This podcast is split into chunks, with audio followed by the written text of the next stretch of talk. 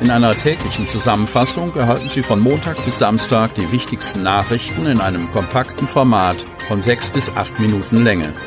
Am Mikrofon Dieter Büge. Freitag, 7. Januar 2022.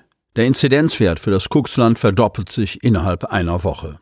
Während der Wert für die Neuinfektion pro 100.000 Einwohner binnen sieben Tagen am 31. Dezember noch bei 117,2 gelegen hatte, schnellte der Wert am Donnerstag auf 233,4 hoch.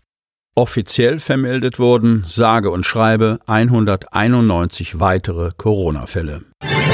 Keine neuen Erkenntnisse zum Brandanschlag auf das Kreishaus und zur Razzia beim Waffennah. Kreis Cuxhaven. Die Ermittlungen laufen auf Hochtouren. Doch weder nach dem Brandanschlag auf das Cuxhavener Kreishaus noch nach den Durchsuchungen von Grundstücken in Geversdorf und Hamburg kann die Polizei schon neue Erkenntnisse präsentieren. Das erklärte Pressesprecher Stefan Herz am Donnerstag auf Nachfrage. Im Falle der Razzien bei dem 61-jährigen Waffennah will die Polizei am Freitag über den aktuellen Ermittlungsstand aufklären. 5.105 Euro durch die Spendenaktion CN NEZ Leser helfen für den Kreis Sportbund. Kreis Cuxhaven.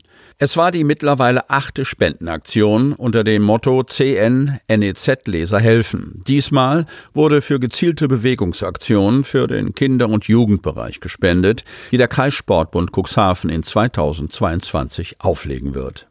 Der erste Vorsitzende vom Kreissportbund Cuxhaven, Rüdiger Sauer, freute sich über den Erfolg der Kampagne, bei der insgesamt 5.105 Euro zusammenkamen. CN-NEZ-Redaktionsleiter Christoph Käfer überreichte Rüdiger Sauer die gesammelten Spendengelder. Ob nun die Aktion Frau Eule hat Geburtstag für drei- bis sechsjährige Kinder, auch aus den Kindertagesstätten oder der ersten Sportabzeichen Schulwettbewerb des KSB Cuxhaven für alle Schulen im Landkreis Cuxhaven. Ebenso werden Zeltlager und Ferienfreizeiten wieder in den Mittelpunkt gerückt. Alles Aktionen vom KSB Cuxhaven, um die Kinder und Jugendlichen wieder in Bewegung zu bringen. Der Kreissportbund mit 76.000 Mitgliedern bereitet gerade ja auch noch den Tag des Sports Niedersachsen vor, der am 2. Juli 2022 in Cuxhaven stattfinden wird. Verhandlung gegen den sogenannten Sonntagsspaziergänger Ali S. geht in eine nächste Runde. Cuxhaven. Ali S. kam getestet ins Gerichtsgebäude.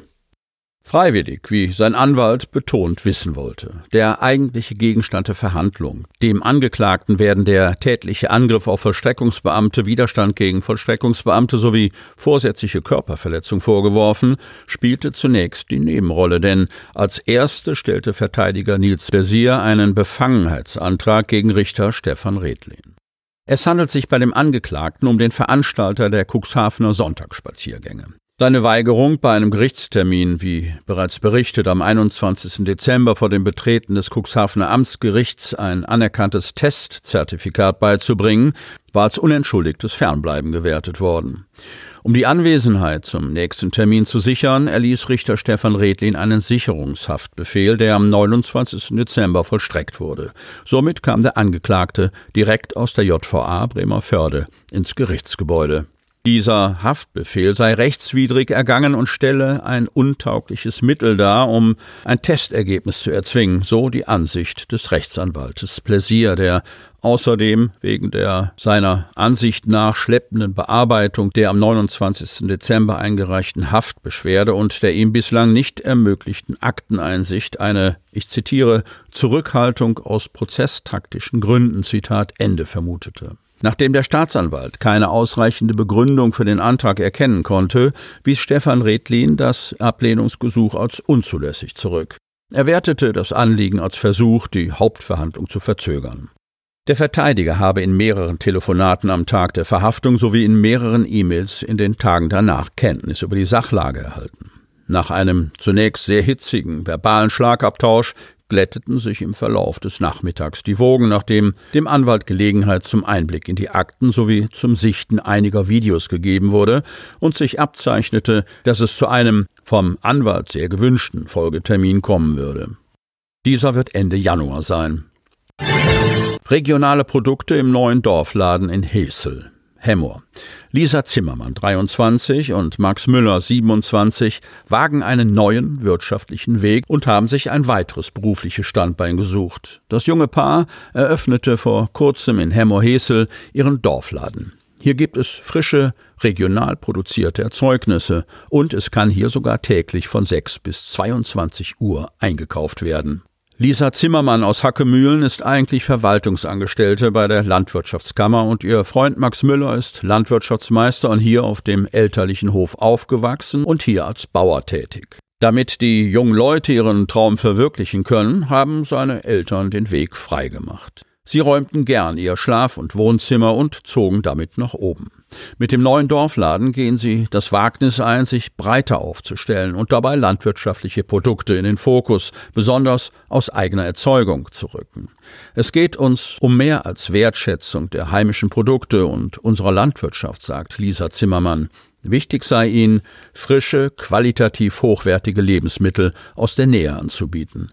Aus eigener Produktion vom Hof selbst stammt zum Beispiel das Rindfleisch, Wild- und Wurstwaren, Käse oder Fruchtaufstriche.